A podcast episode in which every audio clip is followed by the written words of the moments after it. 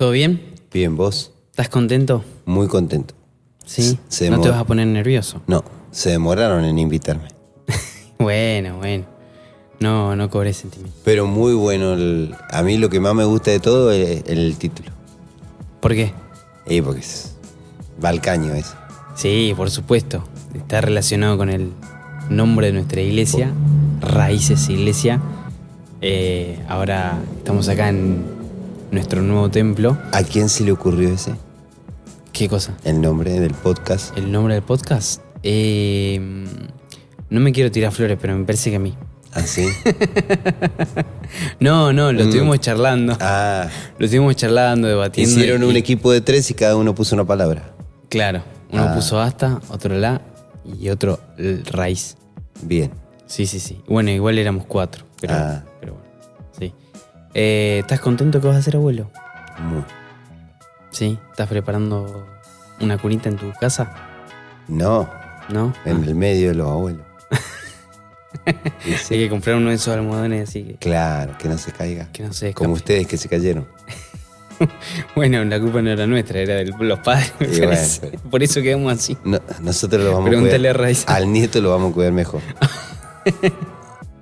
Bueno, muy bienvenidos a todos. Como verán, estamos con un invitado. En este día, ya nuestro cuarto episodio de la segunda temporada de nuestro podcast Hasta la Raíz.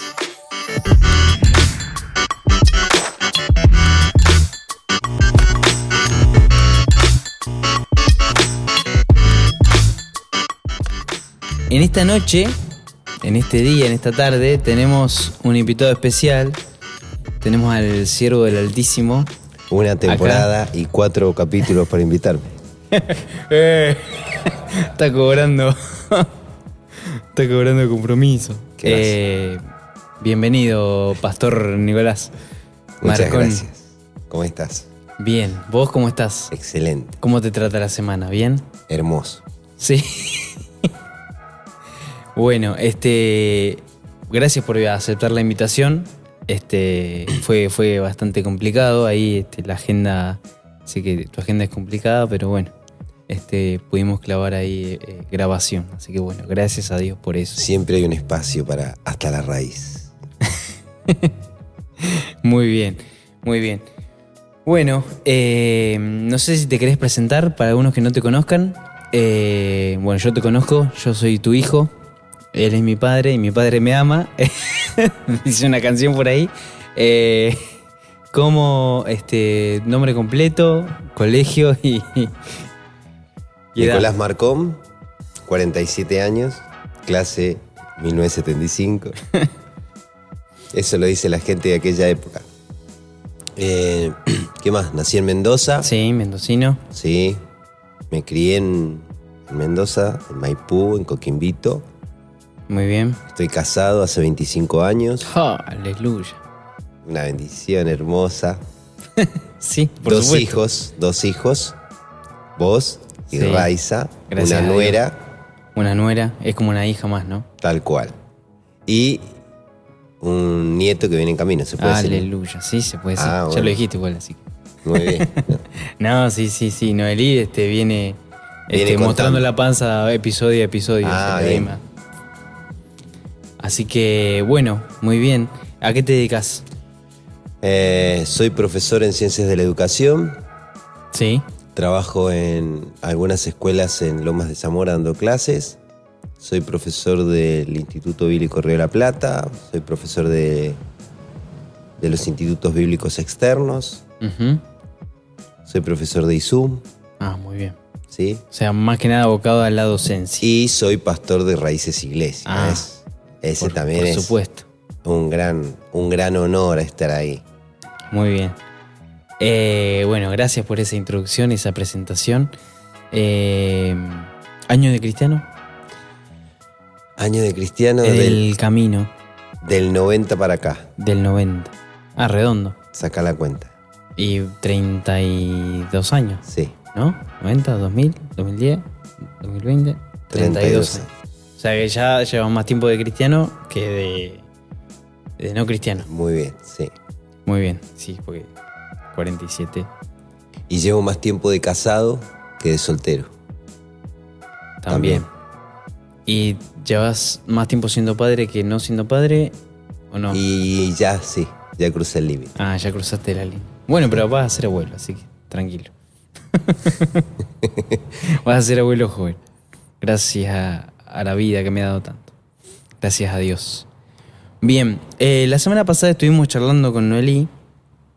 eh, estuvimos hablando con Noelí acerca de la salvación, acerca del pecado, acerca del arrepentimiento, de, la, de las consecuencias de la salvación. Y una de esas tantas consecuencias era la santificación, eh, la santidad progresiva, la santidad instantánea que nos da creer en Jesús. Y eh, hoy nos gustaría hablar acerca de cómo es esa vida y ese camino de santidad progresiva ¿no? en, el que, en el que estamos, eh, en el que atravesamos todos los cristianos. ¿no? Hechos, perdón, Romanos capítulo 6, eh, Pablo habla acerca de la vida en el espíritu. Bien, eh, ¿qué es la vida en el espíritu? Qué pregunta. Así, al hueso. La vida en el espíritu tiene que ver, como vos dijiste, con la consecuencia de haber aceptado a Jesucristo y tiene que ver con esta parte de la santificación progresiva. La vida en el espíritu tiene que ver con la consecuencia de ser cristiano, ¿sí? Y de entender, permitir, creer, confiar que el Espíritu Santo está transformando tu vida. La vida en el espíritu tiene que ver con esa fuerza interior, una fuerza espiritual que no es humana, que opera en el creyente para que se aleje del pecado. Muy bien. Eh, Romanos capítulo 6 dice, habla de la vida en el espíritu.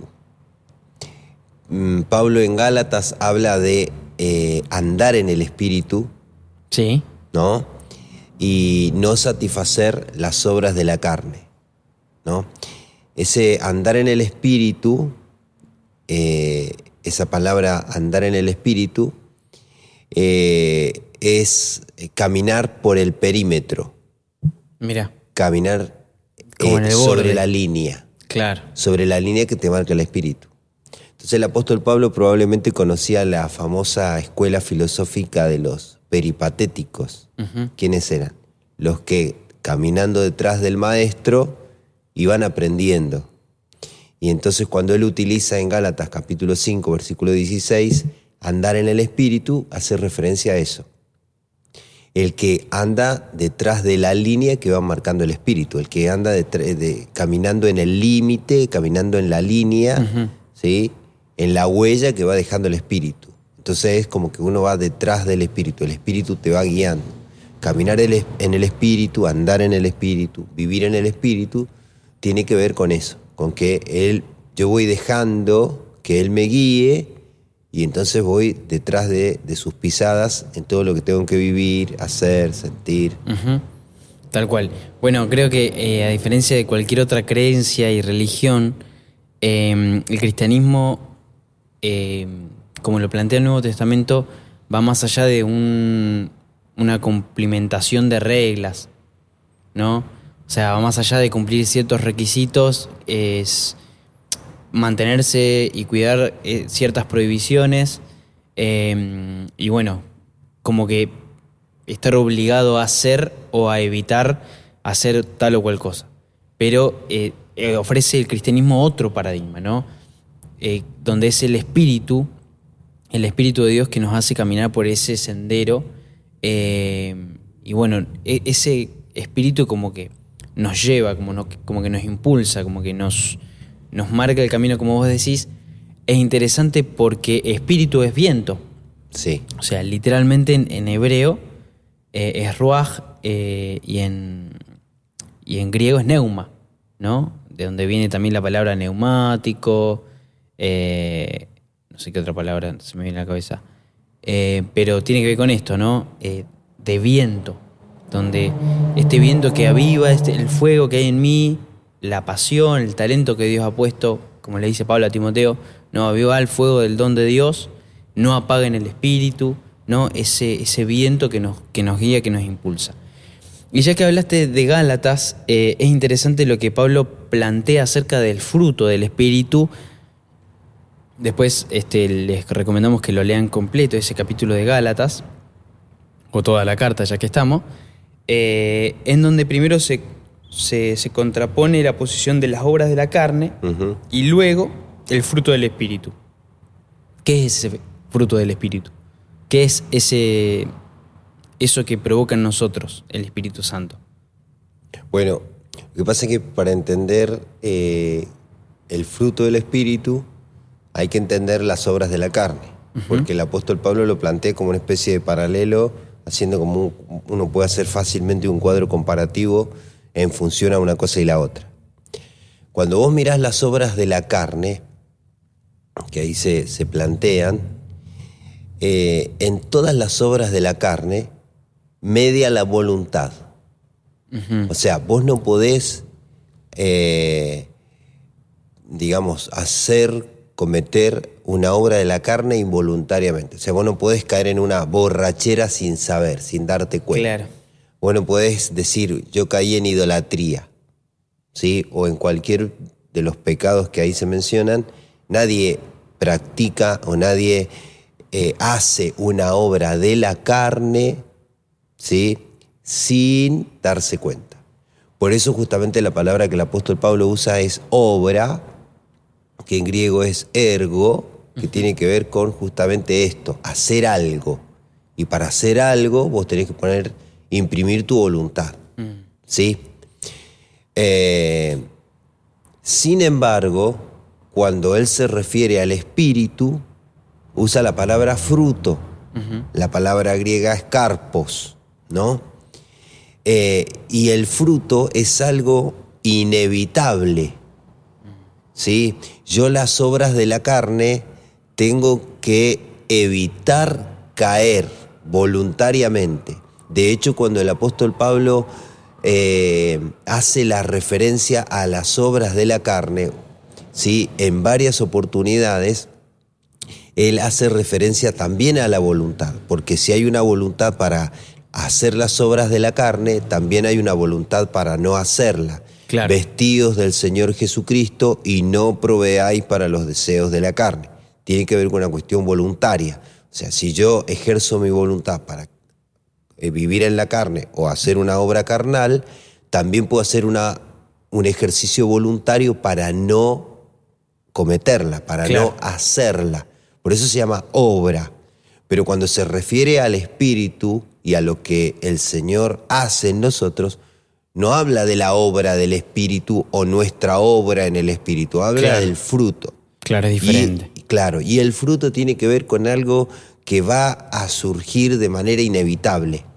Es algo que no se tiene que forzar. Yo no necesito, eh, una planta no hace fuerza para dar el fruto del a cual tiempo Claro, y un duraznero. genética. Tal cual, un duraznero no hace fuerza para decir voy a dar durazno, ni tampoco hace, está preocupado por no voy a hacer que soy durazno y doy limones. Claro.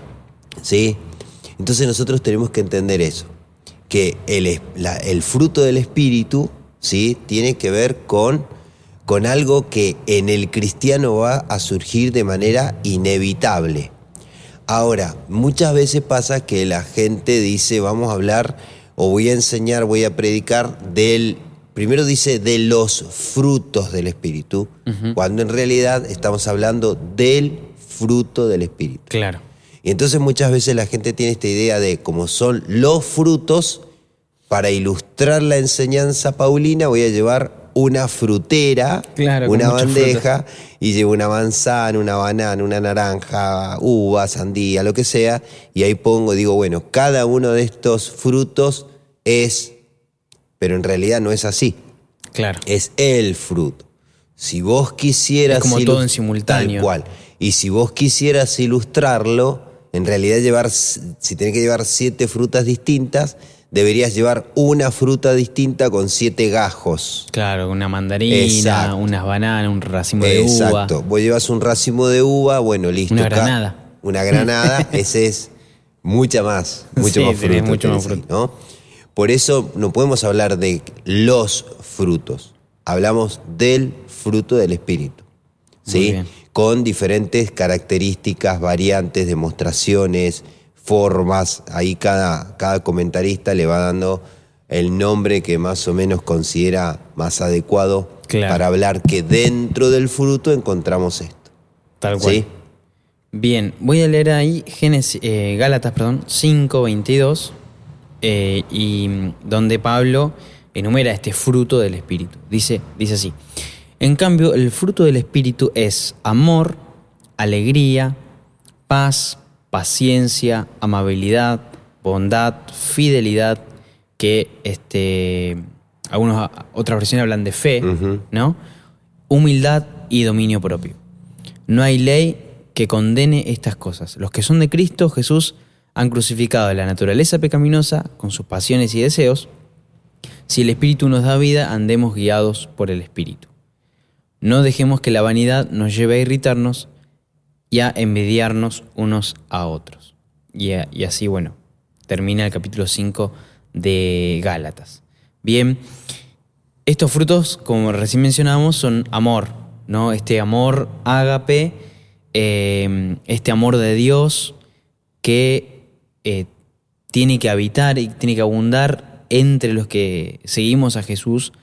Eh, la alegría, el gozo, que en el- la temporada pasada estuvimos hablando de la alegría, que no tiene que ver con la situación que me está pasando, sino con un gozo interior donde yo estoy en, esa, en ese camino marcado por el es- Espíritu y el gozo del Señor este, es una marca personal, digamos.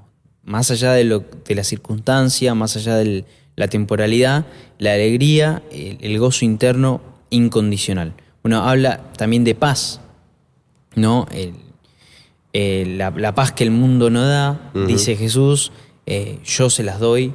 eh, como, como no se las da el mundo, yo les, les doy mi paz, mi paz les dejo, mi paz les doy.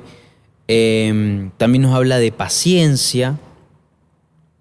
Es un- una característica. Bueno, ahí estoy diciendo, eh, casi se me escapa decir es un fruto, ¿no? La paciencia es como un elemento, también es fundamental. Eh, ¿Qué decir de la paciencia? Bueno, la paciencia. Empezaste con la enumeración, pensé que la iba a terminar toda. Vos sabés que eh, la paciencia tiene que ver con el soportar, Hmm, ¿sí? Porque cuando uno es paciente, tiene que soportar. Inevitablemente la paciencia está relacionada con el tiempo, mm, ¿sí? Porque justamente soy paciente mientras ocurre algo o mientras no ocurre algo. Entonces tengo que soportar. Y en realidad a veces el soportar no es más ni menos que esperar. ¿Qué hago? Sí. Esperar. Y mientras espero, ¿qué hago? Nada. ¿Cómo se llama al- a la persona que va al médico? Paciente. Paciente. Bueno, sentate ahí, esperá hasta que te llame el doctor y te revise. Entonces la paciencia tiene que ver con, tiene que ver con el tiempo, ¿sí?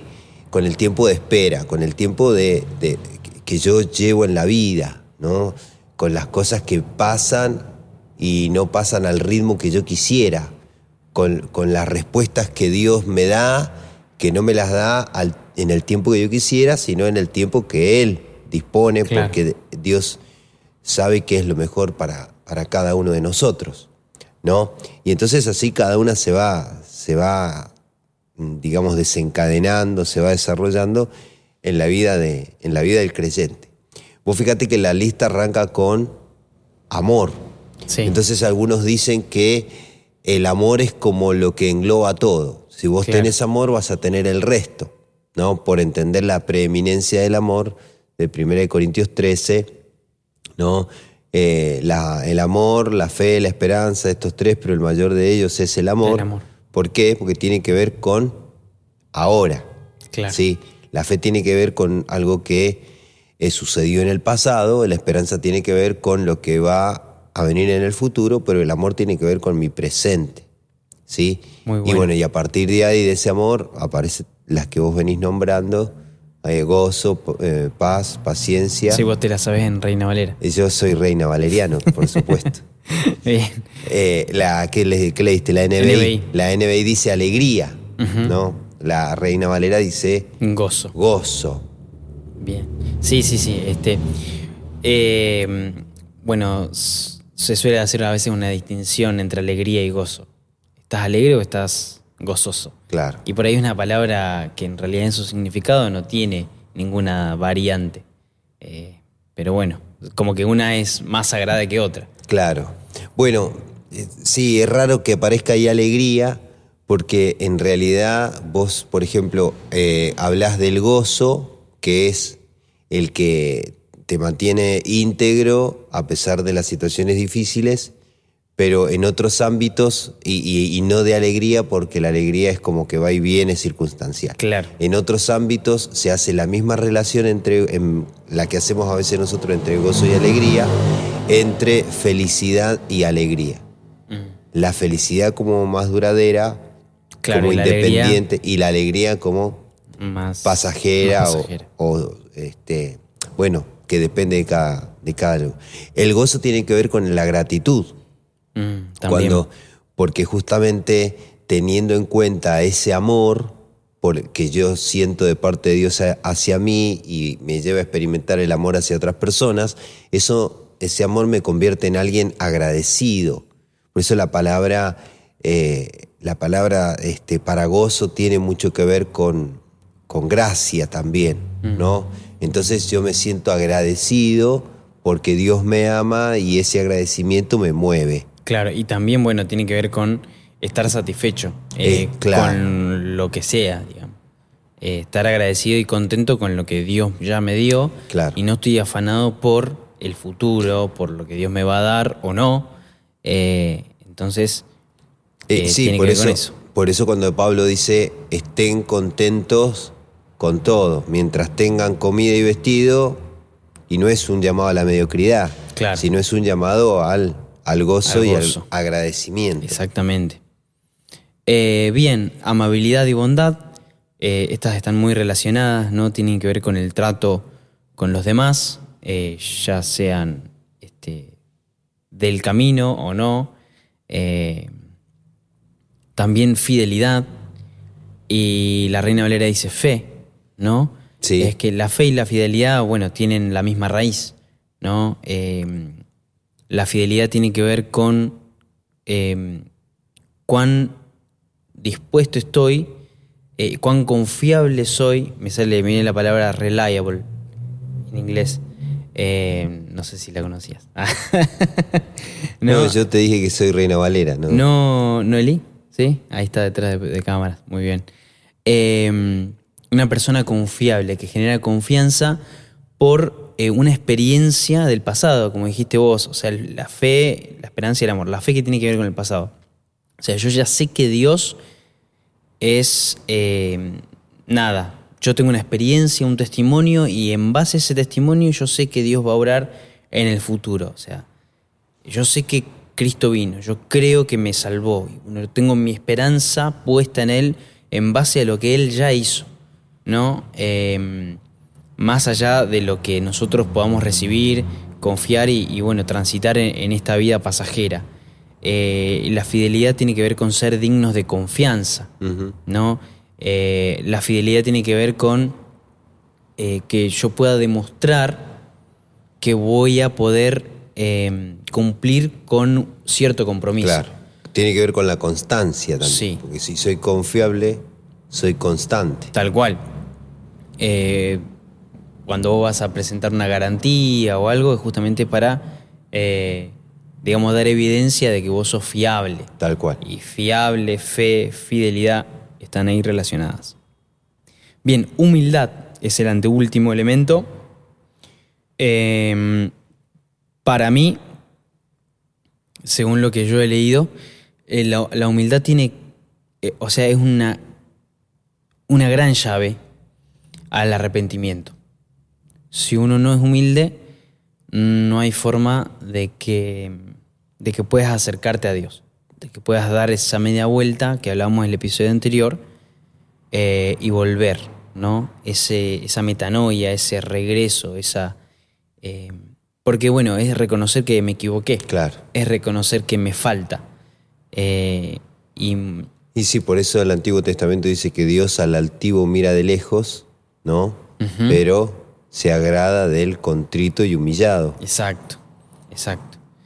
Eh, es interesante. Bueno, el C.C. Lewis en su libro, mm, lo cito siempre a C.C. Lewis, ya me van a tirar con algo, eh, Mero Cristianismo, él habla de que el orgullo es como el mayor de todos los males.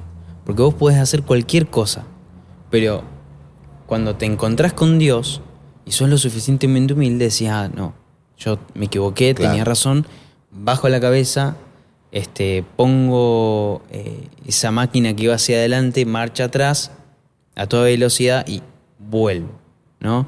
Eh, y la arrogancia este, es la gran barrera que tenemos para, para acercarnos a Dios. Es el, es el hombre que eh, quiere ser como Dios, es el hombre que se aparta a un lado para construir una torre y, y ser como Dios, llegar a ser como Dios. eh, ahí en Babel, Babilonia, y Babilonia que, bueno, después viene a ser, eh, ¿no? Es la, la Babilonia, la, Sí, el, el- sistema el- de este mundo, El digamos. simbolismo de la intencionalidad humana Claro. por querer eh, ser igual a Dios, Claro. sustituir el lugar de Dios Exacto. y demás. Exacto. ¿Sí? Bien. Y el último es dominio propio. Ujú. No demonio propio. No demonio propio. Eh, dominio propio, autocontrol. eh, bueno, hay mucho para, para decir al, al respecto. Sí. Ahora, eh, el dominio propio tiene que ver con justamente con que yo me, me controle. Vos fíjate que eh, hay algunos comentaristas que hacen una división muy interesante cuando hablamos de, de, de estos nueve, de estas nueve características o manifestaciones del fruto del Espíritu. Las primeras tres están relacionadas con yo con Dios. Amor, alegría y paz. gozo y paz. Es algo que yo siento con Dios, algo que yo he recibido, algo que yo experimento. ¿sí? Los- la- el segundo grupo de tres tiene que ver con los demás. Paciencia, amabilidad y bondad. ¿sí? Entonces, bueno, ahí todo esto tiene que ver con los demás. Y los últimos tres tienen que ver conmigo, con uno mismo. Fidelidad. Ser confiable, manso, humilde y tener autocontrol, tener ese, ese dominio propio. Muy interesante porque eh, analizados así, ¿no? Está muy no, bueno eso. no tenés escapatoria. Acá hay una cuestión que se tiene que evidenciar en mi relación con Dios, hay otra cosa que se tiene que evidenciar en mi relación con, con los demás y hay, una, hay algo que se tiene que evidenciar conmigo mismo, una, yo mismo me tengo que dar cuenta de. Claro. Ahora, hay algo que hasta el momento nosotros no hemos dicho, hablando del fruto del Espíritu, que el fruto del Espíritu tiene que ver siempre con el carácter del creyente, Con el carácter del cristiano. Por eso lo que hablamos al comienzo diciendo que No con el hacer. no con el hacer, tiene que ver con el ser, ¿sí? Tiene que ver con el ser, con el ser cristiano, ¿sí? Con el carácter de Cristo. Uno más o menos podría, cuando uno, cuando uno mira eh, las bienaventuranzas en el Sermón del Monte, y entonces Jesús dice, bienaventurados los pobres, bienaventurados los que sufren, bienaventurados los que tienen hambre, ¿no? Eh, y, y después las exigencias que siguen a continuación, de no juzgar, las prácticas del ayuno, la oración y la limosna, tienen que ver con la manifestación del fruto del Espíritu de la que el apóstol Pablo habla acá. Entonces podemos Claro. hacer una relación entre el Sermón del Monte de Mateo 5, 6 y 7 y este pasaje que está acá. Eh, eh, el tema es que es esto, es el carácter. Cuando nosotros hablamos del fruto del Espíritu, estamos hablando del carácter del creyente.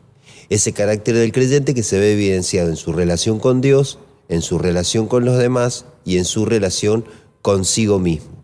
¿Sí? Ahora, esto es lo que, este es el elemento catalizador, es el elemento, eh, eh, el fruto es como, como la matriz Mm. ¿sí? Para descubrir si alguien es cristiano o no. Claro. El gran problema que nosotros generalmente hemos eh, asumido, el problema de la confusión, yo sé que ustedes lo van a hablar más adelante, es cuando la gente eh, considera la espiritualidad del cristiano y el crecimiento en función de lo que hace. Entonces yo creo que alguien es espiritual por lo que hace, Mm. alguien es espiritual por lo que sirve, alguien es espiritual por todos los dones y, man- y- y- y talentos y capacidades que tiene y que las pone a, a disposición de. Tal cual. ¿no? Pero uno, delante de Dios, no va a rendir cuenta por lo que hace. Mm, Uno va a rendir cuentas por quién es. Exacto. ¿sí? Y entonces eso tiene que ver con esta obra del Espíritu en nosotros, ¿no? Eh, fíjate que cuando Je- a Je- Jesús dice, eh, muchos vendrán y dirán en tu nombre echamos fuera demonio, en tu nombre hicimos esto, y Jesús, Claro. apartados de mí Hacedores. de maldad. Nunca los conocí. O sea, ustedes han actuado mal, han hecho mal. Pero ese nunca los conocí tiene que ver con el carácter. Mm.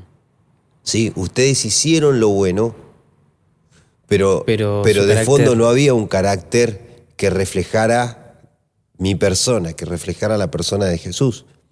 Entonces, eso es lo que nosotros tenemos que entender. Y a la larga, tenemos que entender que el propósito por el cual nosotros somos salvos no es para que después hagamos, es para que nos para que seamos, ¿no? ¿Cuál es el propósito de Dios para el creyente? Que la imagen del Hijo sea formada en nosotros. Y la imagen del Hijo se puede ver, la imagen de Cristo se puede ver reflejada en nosotros solamente en el carácter o a partir del carácter. Cuando alguien tiene un buen carácter, un carácter cristiano, de espiritualidad, eso lo va a llevar inevitablemente a servir, inevitablemente a ejercer dones, inevitablemente a. ¿Sí? Sí.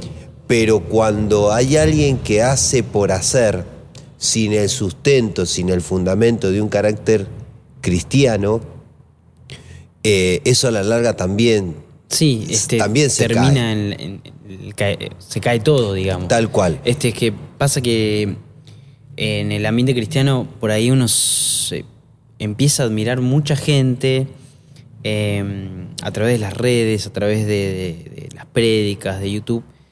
Y vos realmente no conoces a esa persona. Solo la viste ahí esos 20 minutos. Porque vos media hora de conocés lo que hace. Exacto. Exacto.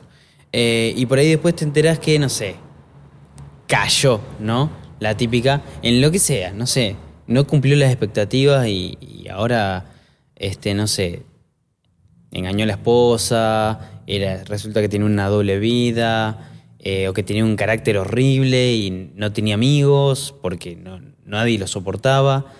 Eh, entonces vos decís, bueno, Bueno, y entonces ahí viene la sorpresa de la gente. Pero Claro. ¿cómo puede ser si mirá, oraba y la gente se sanaba? Claro, sí, tenía sí, sí. multitudes, tenía seguidores, millones en, en las redes. Bueno, pero eso no te hace ser quien E- sos. Incluso, no, a mí me contaba eh, el testimonio un, un amigo eh, que de, de un pastor que, que nada, palabras proféticas, eh, literales, eh, de sanidades, y eh, cuando él más hacía era cuando este, más peor la estaba llevando en, en su vida doble, digamos. Tenía como una, una historia aparte. No sé, hijos por acá, hijos por allá. Y bueno, un momento se destapó la olla y explotó todo. Claro. Y cayó todo. Y bueno, vemos que Dios actúa por gracia y misericordia, ¿no? Eh, y que todo lo que uno puede hacer lo hace, ¿no? Conociendo y teniendo en- en cuenta que uno es un, es un vaso de barro, en donde Dios a veces se glorifica, pero este, nosotros tenemos que tener en cuenta ese, eh, ese fruto del Espíritu, eh, esa vida eh, cristiana, ese carácter que tiene que ser formado. Uno de los personajes bíblicos que eh, me llama la atención respecto a esto es Sansón, por ejemplo, que Sansón tenía muchos dones, era un tipo que estaba haciendo la voluntad de Dios, eh, o sea, causaba estragos entre los filisteos y eso era lo que Dios quería en definitiva. Em, y Dios cumple su voluntad a pesar de todas las macanas que él se mandaba. No que Dios aprobara las macanas que se mandaba, eh, que era un borracho, que era un mujeriego, eh, pero esas situaciones, o sea, esas circunstancias de Sansón, esas malas elecciones, a la larga terminaban en, el cumplimiento de la voluntad de Dios, que era, no sé, matando a un montón de filisteos, este, causando estragos en, los pueblos, etc. Lo que pasa es que en el Antiguo Testamento el propósito del Espíritu era muy distinto ahora. Tal cual, bueno, sí, salvando El propósito del Espíritu en quienes venía, sobre quienes venía, era un propósito que tenía que ver con justamente hacer. Tenés que hacer de rey, tenés que ser profeta, tenés que ser, tenés que hacer de, juez.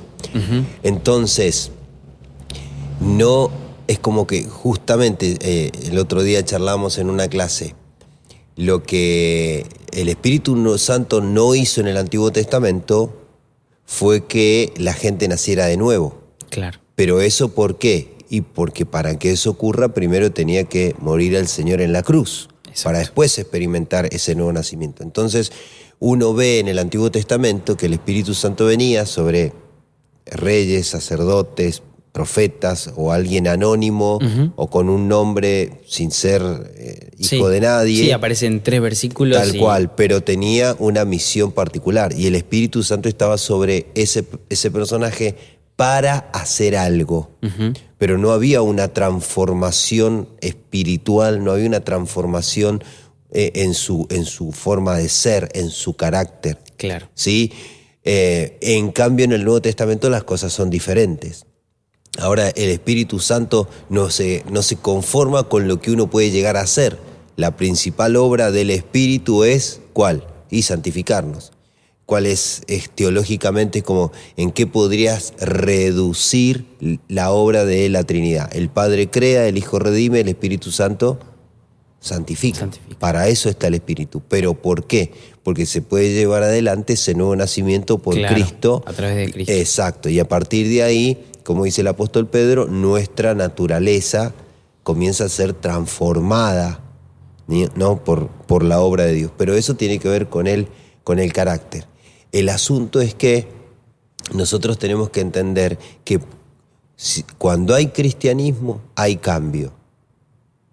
¿Sí? Hay cambio de carácter, hay cambio de, pensar, hay cambio de actitudes, hay cambio de, de manera de, llevar la vida adelante. Sí, tal cual. Sí, el gran problema que estamos viviendo en esta época es que se pretende llevar adelante un cristianismo sin cambio. Entonces yo antes no era cristiano, pero ahora, ahora sí, ahora sigo haciendo todo lo que hacía antes, pero, los pero voy a la iglesia. Y eso no es ser cristiano. Ser cristiano es eh, ser, eh, es, es cambiar. Y eso es una cuestión que no la hago yo, porque justamente por eso se llama fruto. La hace el Señor en la medida que va trabajando va trabajando en mi vida, que yo me voy rindiendo delante de Dios y voy siguiéndolo, como hablamos al comienzo, esto de andar en el Espíritu, voy detrás de lo que el Espíritu me, va guiando, me va marcando. ¿En qué medida entonces podríamos decir que depende del cristiano ese fruto del Espíritu? Y esa, esa es un misterio, esa, un poco esa, esa pregunta. Vos vas a encontrarte con gente que va a decir, no, vos tenés que poner lo tuyo y pones tanto lo tuyo que terminás luchando con tu propia fuerza y de eso te lleva a una frustración constante, ¿sí? a una derrota porque con tus propias fuerzas no puedes vencer las obras de la carne, ni puedes ser mejor persona, ni cosas por el estilo. ¿sí? Pero también está el otro, irse al otro extremo y decir, bueno, yo no voy a aportar nada, que se encargue el espíritu, y bueno, si yo soy mal carácter, tengo mal carácter, habla con el espíritu porque. Me usará así. Claro. Entonces, eh, la, la, culpa la tiene él que todavía no me cambia. ¿Qué querés que haga? Entonces, uno tiene que mediar y entender que en todo esto hay un misterio, ¿sí? Pero en ese misterio yo no, no puedo dejar de ser dócil. Mm. Yo no puedo dejar de ser, como decíamos recién, humilde. y reconocerme que necesito que me ayude. Yo por lo menos tengo que poner, no sé, las ganas, la actitud. Claro. Aunque no me salga, aunque no me dé la fuerza, aunque no tenga la capacidad humana para hacerlo, por lo menos yo tengo que tener las ganas. Sí, yo quiero que el Espíritu me transforme. Sí, yo quiero que Dios haga algo distinto conmigo. Por lo menos tengo que, que no sé, conservar esa apertura, esa disposición, esa humildad para decir, lo siento, perdón, me arrepiento, esto no lo debería haber hecho, no lo debería haber dicho. ¿Sí? Es un, estoy, estar consciente de que estoy en este proceso y en ese proceso necesito que el Señor me ayude y que los que están a mi alrededor también. Claro, es, es como un equilibrio, ¿no? O sea, entender que estoy mal, entender que este, necesito ayuda y, bueno, que Dios no me va a dejar así. Tampoco es relajarse, diciendo, bueno, ya está, ya fue.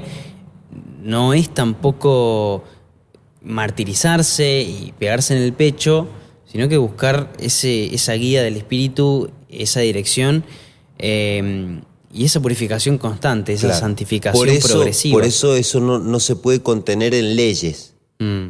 Por eso no, no, es que, bueno, cumplí todo esto y después vas a, cero kilómetros, vas a tener...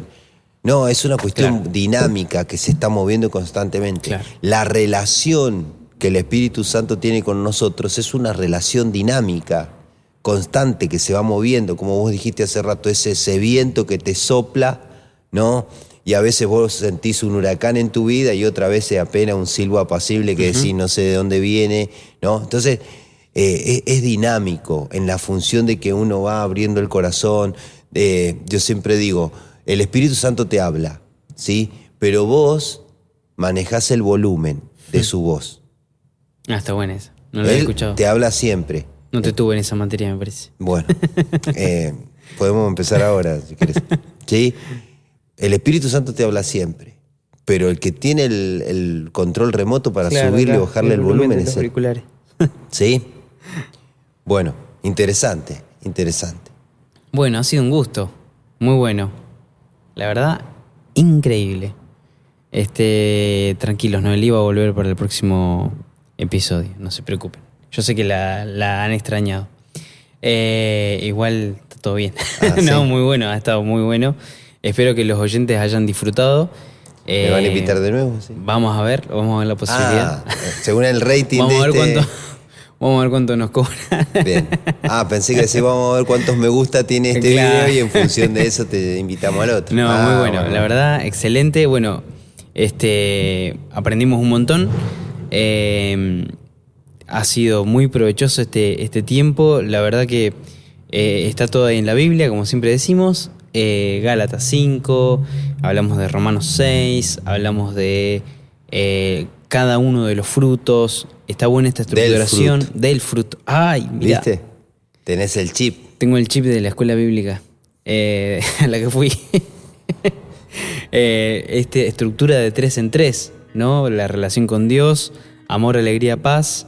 Eh, con los demás, paciencia, amabilidad y bondad. Y conmigo mismo, fidelidad, humildad y dominio propio. Muy bueno. Escuché por ahí también que el, hay una, una especie de paloma que tiene nueve alas, nueve plumas en cada ala. a, modo ilustrativo. No caigas en eso, no caigas. A modo ilustrativo, viste que la paloma ¿Para es el. ¿Para qué te pagué la cuota? Vos no me la pagaste. Dios mío. me la pagó el señor con trabajo.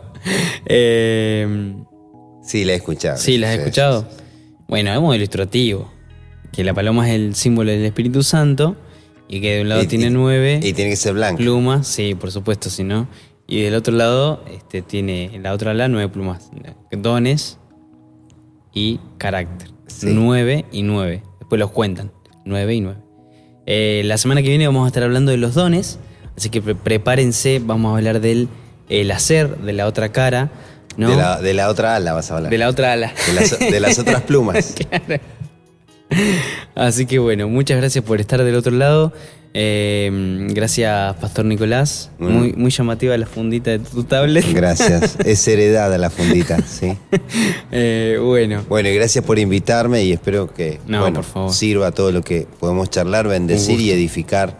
Y que, bueno, cada uno de nosotros a la luz de la Biblia y por la obra del Espíritu, el Señor vaya tra- siga trabajando Tal cual. en cada uno de nosotros. Alguien decía, el, teneme paciencia, el Señor no ha terminado conmigo. Muy bueno. Con vos tampoco, así que ahí, ahí vamos. Bueno, nos vemos la semana que viene. Que Dios los bendiga. Ha sido un gusto. Hasta luego. Chao, chao.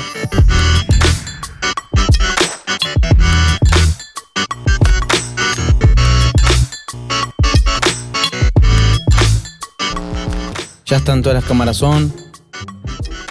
Listo, cuando quieran. On air, estamos on air. Sí, acá está. Muy bien, ¿cómo estás, tiburoncín?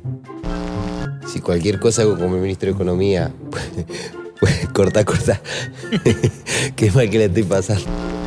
¿Tenés miedo? ¿Eh? Dale, ¿Tenés miedo? de tu olor tengo miedo. Pues la idea es que a partir de ahora puedas decir cosas que pueden ir en la introducción, ¿entendés? No puedes salir con eso.